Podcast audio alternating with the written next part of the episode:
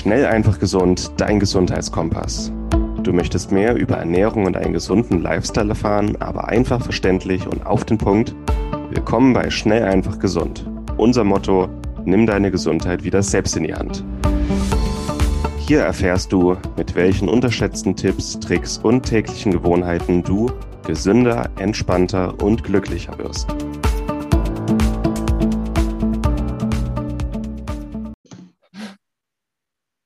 Willkommen zum Schnell einfach gesund Podcast, dein Gesundheitskompass. Und hier sind Martin Krowicki und Moritz Penne. Hey Martin. Hallo Moritz, hallo an die Zuhörer und Zuschauer.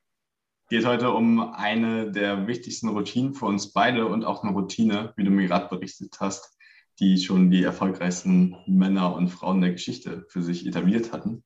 Es geht ums Journalen. Wir sind in einer anderen Folge schon mal darauf eingegangen, zu bei Journalen, dass wir beide so ein Heftchen morgens haben, wo wir ein paar Sachen reinschreiben.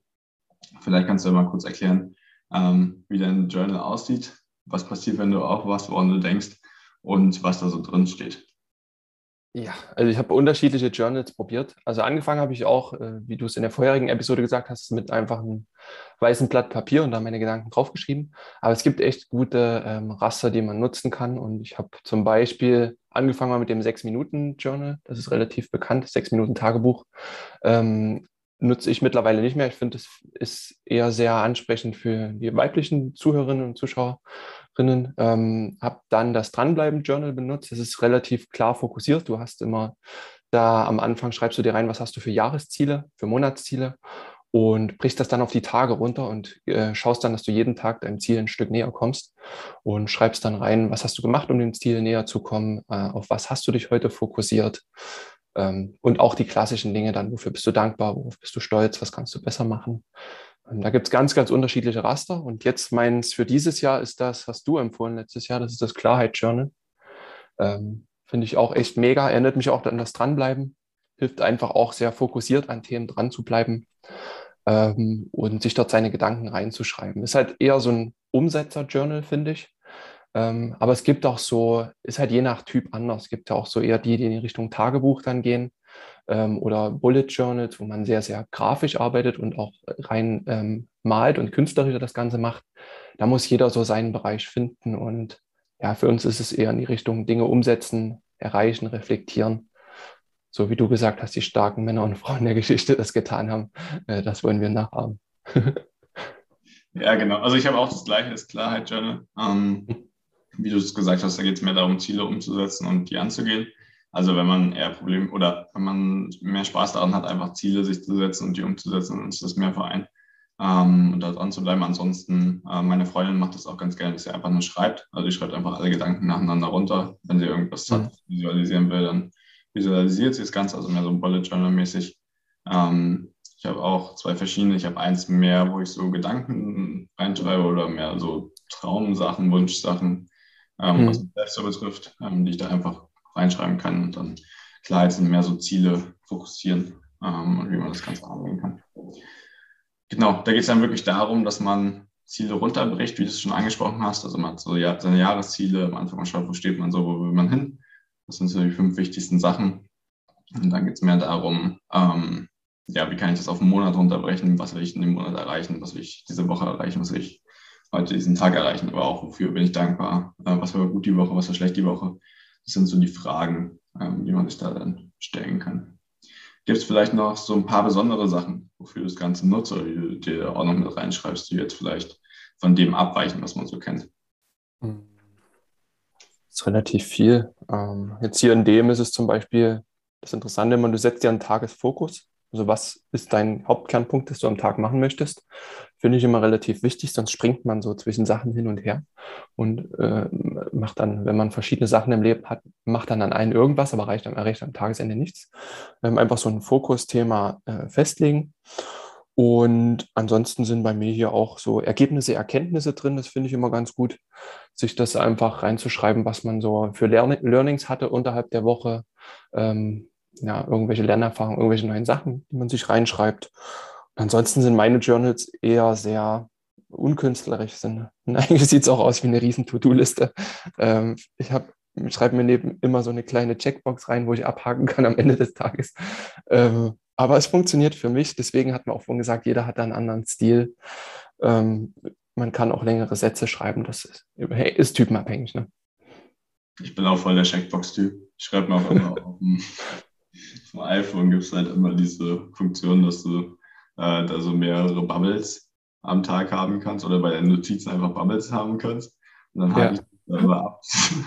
Das ist mega gut, ja. Das habe ich schon in der Grundschule so gemacht und das ist eigentlich auch das, was ich am meisten nutze. Ich halt einfach alles auf, was ich am Tag so haben muss.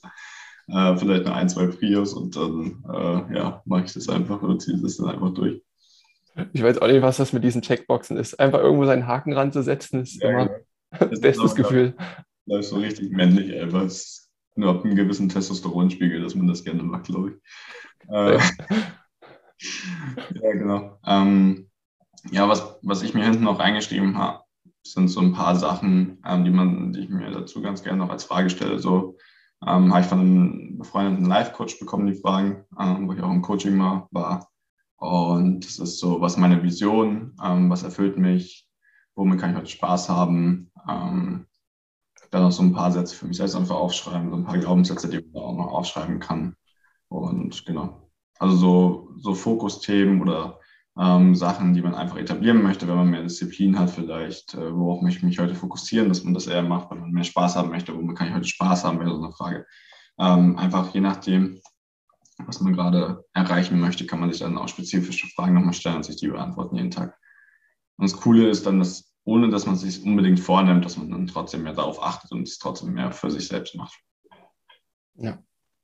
Das ist ein mächtiges Tool. Also ich würde nicht mehr ohne Journal durchs Leben rennen wollen. Das ist einfach schade, weil es einen immer, wie das eine Journal heißt, das Dranbleiben. Also man bleibt immer dran an der Sache und verfolgt seine Ziele und das ist echt gut.